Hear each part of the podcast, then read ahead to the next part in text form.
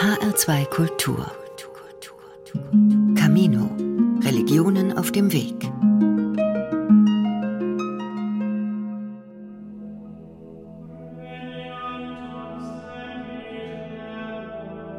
Was habe ich da nur getan? Wie kriege ich das denn je wieder hin? Das hätte ich nicht tun dürfen. Das war falsch. Da habe ich was kaputt gemacht. Aus Unachtsamkeit vielleicht. Oder sogar bewusst. Wie kann ich das je wieder gut machen? Und wie kann ich vor Gott bestehen mit der Schuld, die ich da auf mich geladen habe? Solche Fragen plagen mich in mancher Nacht. Wie nervige Mücken oder besser wie Dämonen kommen sie angeschwirrt und bringen mich um den Schlaf. Sie stellen mir Bilder jener Momente meines Lebens vor die Augen, in denen ich mich nicht so verhalten habe, wie ich es eigentlich wollte. Das ist ziemlich grausam und aufreibend. Mitten in der Nacht springt das Kopfkino an und führt mir meine eigenen Verfehlungen vor Augen. Für andere wäre das womöglich ein dramatischer Filmgenuss. Für mich ist das ziemlich anstrengend, denn der Knopf zum Ausstellen fehlt. Und manchmal wünschte ich mir, ich hörte dieses, wünschte mir, da stünde ein Ziegenbock und schaute mich mit großen Augen an, so als würde er sagen, Gib mir all deine Sorgen, deine Sünden, das, was dich belastet. Ich kümmere mich drum. Ich merke, wie ich mich darauf einlasse, wie ich einen Bock zum Beichtvater mache, in der Hoffnung, wenn der schon sagt, er nimmt's mir ab, dann versuche ich's halt mal. Das ist der Moment, in dem ich aus meinen dunklen Dämmergedanken aufwache. Es wäre zu schön gewesen, ein Bock nimmt mir die Sorgen ab. Von aller Sündenlast befreit kann ich mir selbst wieder in die Augen schauen. Mein schlechtes Gewissen gegenüber jenen, denen ich Unrecht tat, ist wie weggeblasen, und das seltsame Gefühl, dass Gott oder eine himmlische Macht mir einst meine Verfehlungen vorhalten wird, ist auch verschwunden. Der Sündenbock hat's genommen, dass ich nicht lache.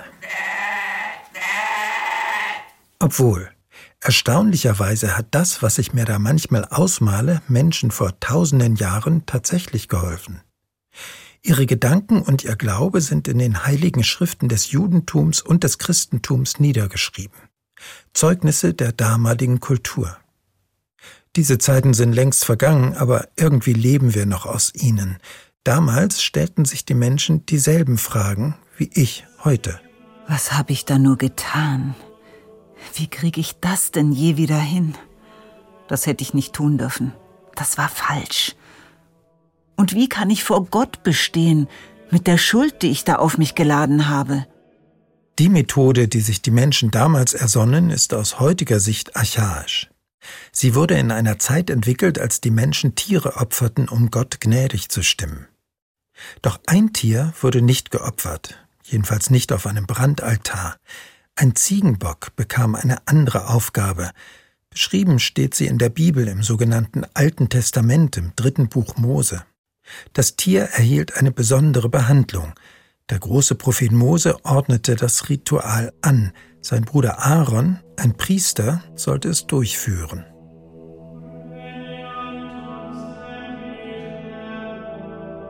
Aaron soll seine beiden Hände auf den Kopf des Ziegenbocks legen und über ihm bekennen alle Missetat der Israeliten und alle ihre Übertretungen, mit denen sie sich versündigt haben und soll sie den Bock auf den Kopf legen und ihn durch einen Mann, der bereitsteht, in die Wüste bringen lassen.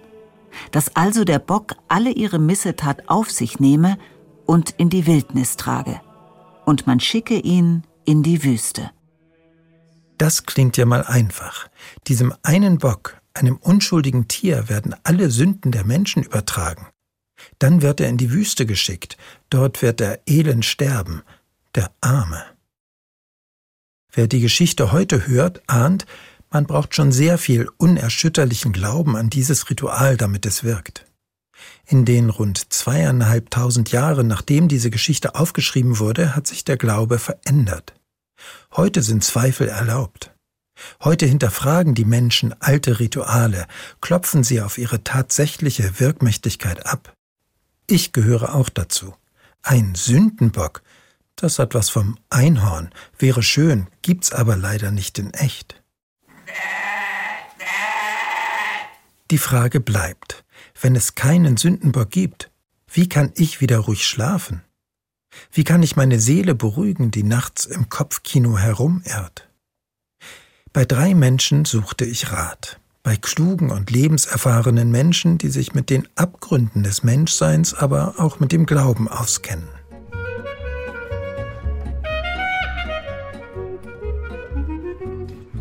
Der erste ist Rabbiner.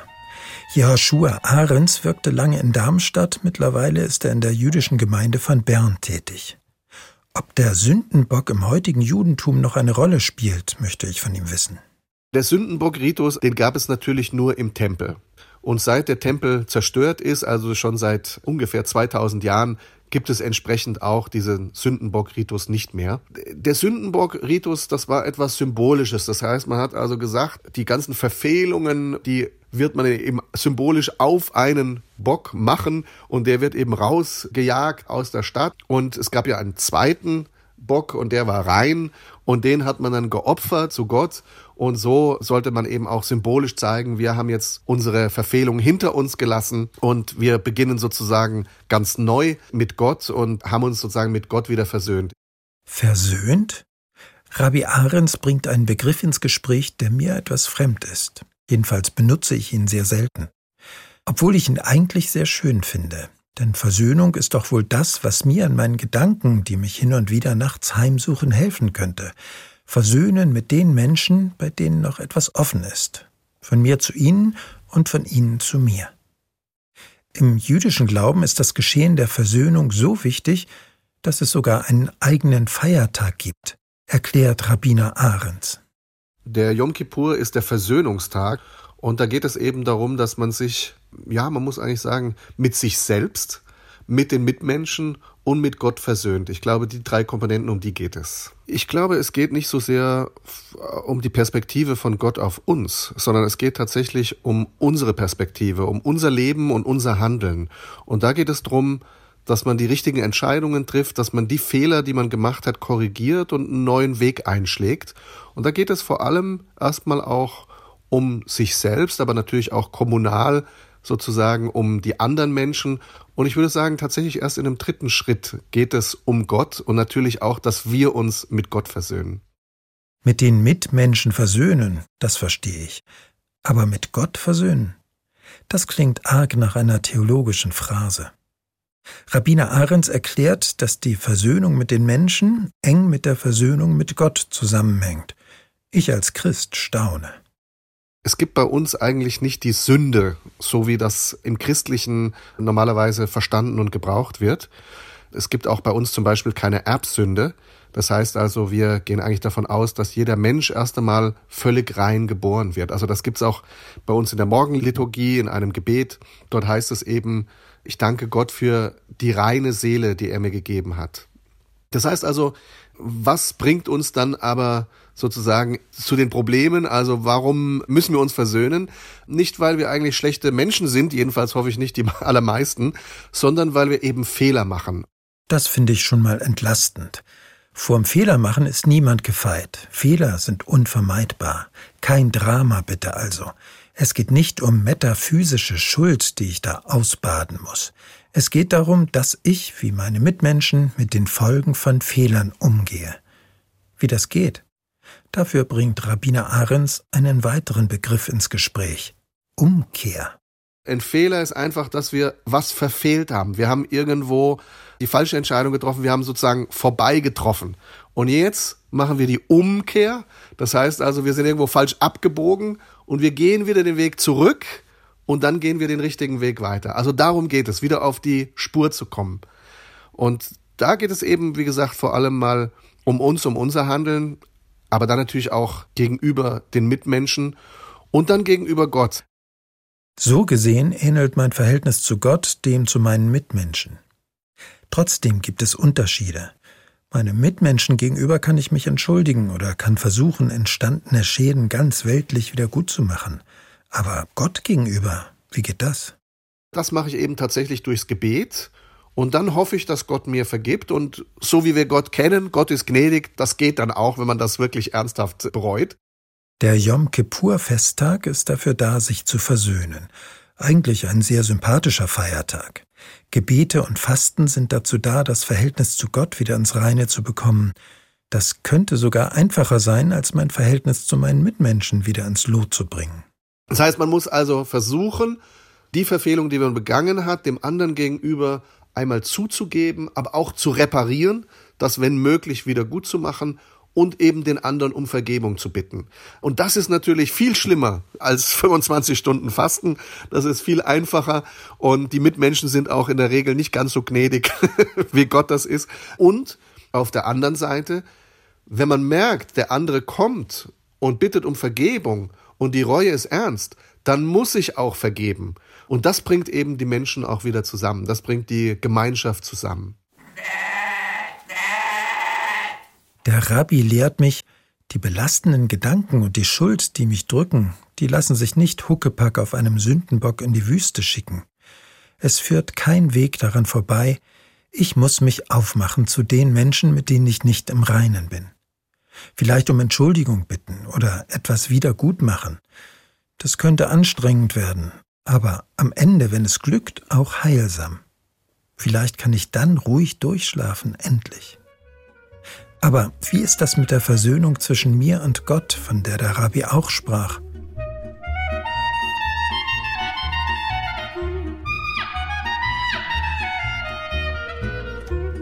Der zweite Besuch auf meiner Erkundungsreise zum Geheimnis der Versöhnung führt mich in den Frankenwald. Die Stadt Selbitz liegt nah an der Grenze zu Thüringen. Eine Bimmelbahn bringt mich über kleine Dörfer auf einem eingleisigen Schienenstrang dorthin. Schwester Nicole Grochowina holt mich am Bahnhof ab. Sie trägt ein einfaches graues Kleid mit einem feinen weißen Kragen am Hals. Um die Taille liegt eine weiße Kordel, an einer Kette hängt ein Kreuz, auf dem Kopf eine weiße Haube. Oft wird sie verwechselt mit einer katholischen Nonne oder mit einer Diakonisse. Doch Schwester Nicole ist Ordensfrau in einer evangelischen Kommunität, der Christusbruderschaft Selbitz. Vor einigen Jahren, nach einer Lebenskrise, hat sich die Norddeutsche dem Orden angeschlossen und übt weiter ihren Beruf als Historikerin an der Universität Erlangen aus. Schwester Nicole kenne ich schon seit einiger Zeit. Ehrenamtlich arbeitet sie auch als Seelsorgerin. Sie führt mich in das Eiscafé von Selbitz, gleich am Bahnhof. Man kennt sie hier, ihre Lieblingseissorte auch. Schwester Nicole ist eben keine Heilige, die nur in himmlischen Sphären schwebt. Am liebsten ist sie unter Menschen. Die spüren, dieser frommen Frau sind menschliche Abgründe bekannt. Als wir ins Gespräch kommen, gesteht sie mir, der Begriff Versöhnung bedeutet ihr viel. Ich benutze den tatsächlich gerne, aber nicht mit der frommen Soße, der dem ja auch inhärent ist. Und vor allem benutze ich ihn nicht als Schnellschuss, sondern als Perspektive, als Möglichkeit und als Grundlage für das Leben. Und ich weiß genau, dass in der seelsorgerlichen Situation es ein absoluter Fehler ist, allzu schnell die Versöhnungskeule zu ziehen, sondern das formuliere ich auch immer nur als Perspektive. Und ich für mich benutze diesen Begriff auch, weil ich daraus lebe. Und ich könnte gar nicht anders leben. Versöhnungskeule. Noch ein Begriff, der mir neu ist. Das klingt ziemlich ungewöhnlich aus dem Mund einer frommen Frau. Schwester Nicole fährt mich im Auto zum Wildenberg. Dort steht das Ordenshaus, in dem sie mit anderen Schwestern als Gemeinschaft lebt. Wir sitzen auf einer Bank im Garten unter einem großen Baum. Was sie denn mit Versöhnungskeule meint, möchte ich von ihr wissen. Die Versöhnungskeule wäre so etwas zu sagen wie, du, also jetzt im Seelsorgegespräch, äh, man muss doch mal miteinander zurechtkommen wieder und man, also dieses Zwingen dazu, ähm, dass relativ schnell eine Entscheidung gefällt wird oder eine Haltung eingenommen wird, die nicht erwünscht ist, weil sie dem inneren Menschen nicht dient. Also ich finde, Versöhnung kann auch ein Postulat sein, ein Appell sein, ähm, der vorschnell untergräbt, was der Mensch eigentlich erlebt hat. Und das ist für mich die Keule, wenn man sagt, so komm, versöhnlich und dann ist es vom Tisch. Das finde ich unangemessen. Genauso finde ich es unangemessen, wenn es dann irgendwie äh, gemacht wird, in dem eigenen Leid sich permanent zu suhlen und diese Narrative immer zu wiederholen. Aber auch da denke ich so, okay, das, das machen Menschen halt und äh, schön wäre, wenn die Perspektive tatsächlich wäre, es gibt wieder etwas, sowas wie ein Versöhnungsgeschehen, was ja nicht heißt, dass alles gut ist, sondern es heißt unter uns Menschen, glaube ich, dass wir wieder miteinander können. Wenn es stimmt, was Schwester Nicole da sagt, dann werden meine nächtlichen Grübelattacken wohl nicht so schnell weichen, wie ich es mir wünschen würde. Sich mit Menschen zu versöhnen dauert. Aber verzögern oder wegdrängen hilft nicht. Die Schritte, die anstehen, müssen gegangen werden. Eine Erkenntnis oder auch eine Glaubensweisheit, von der Schwester Nicole mir erzählt, könnte dabei helfen. Ich kann mich besser mit Menschen versöhnen, wenn ich glaube, Gott hat sich schon mit mir versöhnt. Ich bin auf dem Fundament unterwegs, weil Gott einmal gesagt hat und es auch immer wieder sagt, naja, aber gut, ich fange mit dir neu an und hier bin ich. So, und daraus kann ich auch leben. Und ich finde, das stärkt den inneren Menschen, meinen inneren Menschen ähm, ungemein. Ich finde, das macht letztlich lebensfähig. Also mich macht es lebensfähig. Das ist mein Gottesbild. Ähm, und wenn es von seiner Seite aus funktionieren wird, dann kann es möglicherweise in der Brüchigkeit unserer Welt und in der Brüchigkeit unseres menschlichen Miteinanders auch funktionieren. Das heißt nicht, dass es nicht bisweilen harte Arbeit ist. Gott hat sich mit mir seltsame Menschen versöhnt also kann auch ich mich mit anderen versöhnen. Das klingt irgendwie plausibel. Aber wie spüre ich das denn, dass sich Gott mit mir versöhnt hat? Schwester Nicole weiß, dass ich mal Theologie studiert habe und setzt an zu einer Erklärung. Wir können es auch an Christus festmachen. Es besteht keine Notwendigkeit, seinen Sohn in die Welt zu schicken und zu sagen, kommt, ich nehme das alles auf, was euch ausmacht ähm, und wo ihr schräg miteinander unterwegs seid und auch mit mir schräg unterwegs seid, ähm, aber ich mache es. Ich mache es, obwohl ich es nicht müsste. Insofern ist es für mich ein Wunder, ein totales Wunder. Und das ist sicherlich jetzt nicht tiefgreifend theologisch, sondern eher ein Ausdruck meines Staunens einfach. Da ist er plötzlich wieder, der Sündenbock. Diesmal allerdings in andere Gestalt, nicht als Ziege, sondern wundersamerweise in Gestalt des Jesus Christus und der wird im Neuen Testament mit einem anderen Tier gleichgesetzt.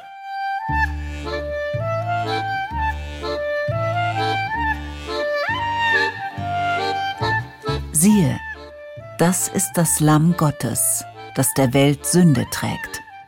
Das frühe Christentum hat die Vorstellung vom Sündenbock in sehr kreativer Weise übernommen. Der Gedankengang lautet in etwa so. So wie der Sündenbock in dem alten jüdischen Ritus hat auch Jesus Christus die Sünden der Menschen auf sich genommen.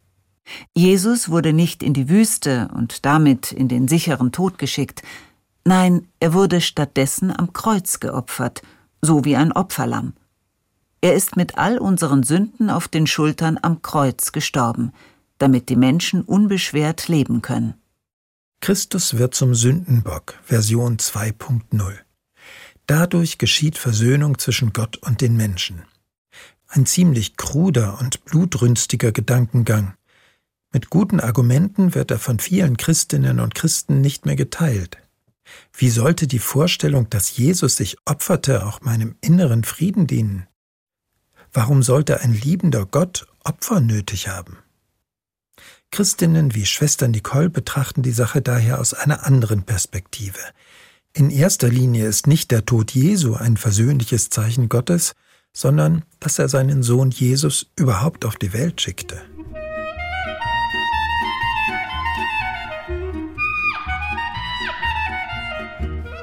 Die Vorstellung eines Sühneopfers verstört mich eher, als dass sie mir inneren Frieden verschafft.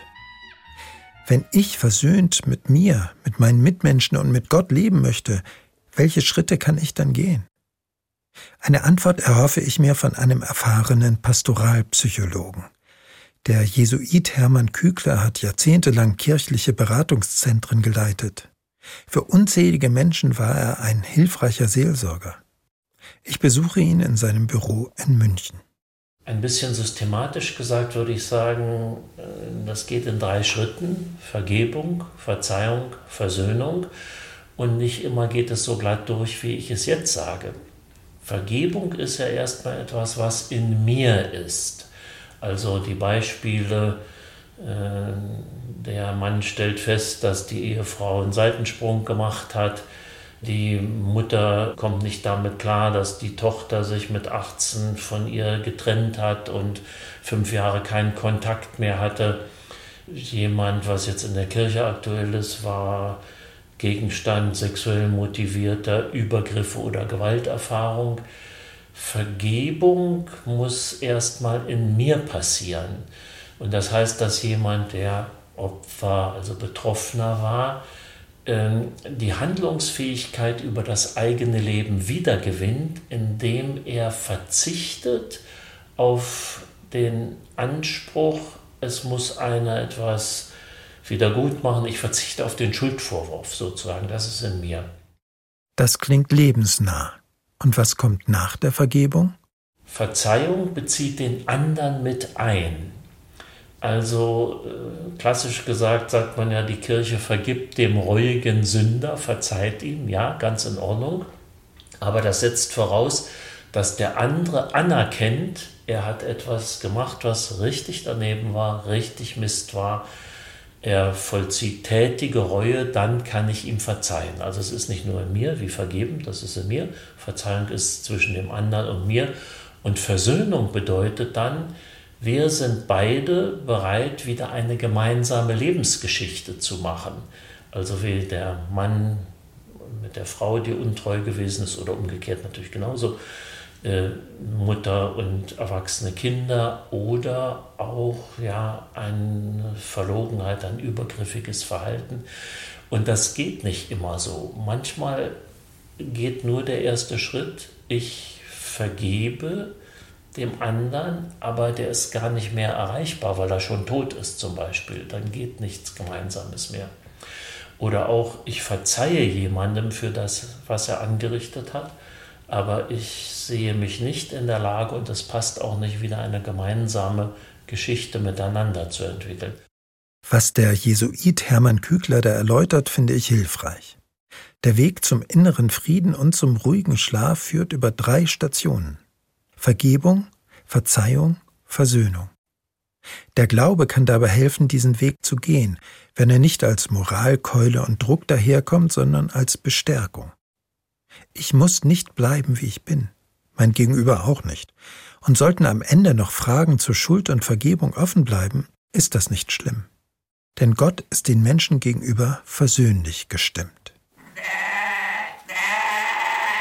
Der Sündenbock geht mir trotzdem nicht aus dem Sinn. Er wurde in die Wüste geschickt. Dort, das war klar, würde er sterben. Der Sündenbock war dem Tod geweiht. Ein armes Tier, Ausgesetzte Ziegenböcke gibt es übrigens bis heute. Das erfuhr ich auf Gut Eiderbichel, einer Art Gnadenhof für Tiere. Ausgesetzte Hunde und Katzen finden dort ein Heim für ihre letzten Jahre. Aber auch Hühner, Kaninchen, Pferde und Ziegen. Der Vincent ist eine Zwergziege und lebt seit rund acht Jahren im Für immer zu Hause, wie wir es nennen, auf Gut Eiderbichel in Deckendorf. Und der Vincent bringt auch, wie eigentlich alle unsere Tiere, seine ganz eigene Geschichte mit. Und die Geschichte möchte ich Ihnen heute erzählen, beziehungsweise die Geschichten unserer Tiere möchten wir generell erzählen, weil wir einfach finden, dass sie selbst keine Stimme haben, aber ihre Geschichten es wert sind, erzählt zu werden. Die Tiere empfinden genauso Angst, Trauer oder leider auch Schmerz wie wir. Wenn man den Vincent betrachtet mit seinem weichen, flauschigen Fell und den schönen grauen Punkten drin, ist es eigentlich ganz unvorstellbar, dass er und gleich fünf weitere Ziegen vor Jahren einfach auf einer Koppel neben der Straße ausgesetzt worden sind. Es brauchte damals viel Geduld, bis Bock, Vincent und die anderen ausgesetzten Ziegen auf einen Transporter stiegen, erzählt Susanne vom Gut Eiderbichel. Vor acht Jahren war das, und heute leben die Ziegen glücklich auf dem Gnadenhof. Und wir möchten unseren Tieren einfach auf unseren Höfen ein wunderschönes für immer zu Hause schenken. Genauso wie beim Vincent, der hier seine glücklichen Jahre bis an sein natürliches Lebensende verbringen kann mit seinen Freunden. Das wäre doch ein Akt der Versöhnung mit den Sündenböcken, auch im übertragenen Sinn. Sie können ja nichts dafür, dass ihnen die ganze Sündenlast der Menschen aufgedrückt wird, noch immer.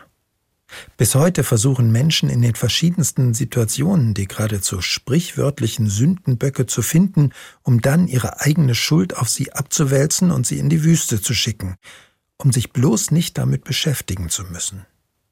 Anstatt sie abzuwehren, wenn sie sich in nächtlichen Visionen bemerkbar machen, könnte es sich vielleicht lohnen, genauer hinzuschauen auf das, was noch unversöhnt ist. Denn womöglich gibt es da einen Zusammenhang. Wenn wir die Sündenböcke wieder aufnehmen und ihnen die Last von den Schultern nehmen, dann können die Menschen vielleicht auch wieder besser schlafen. Ich auch.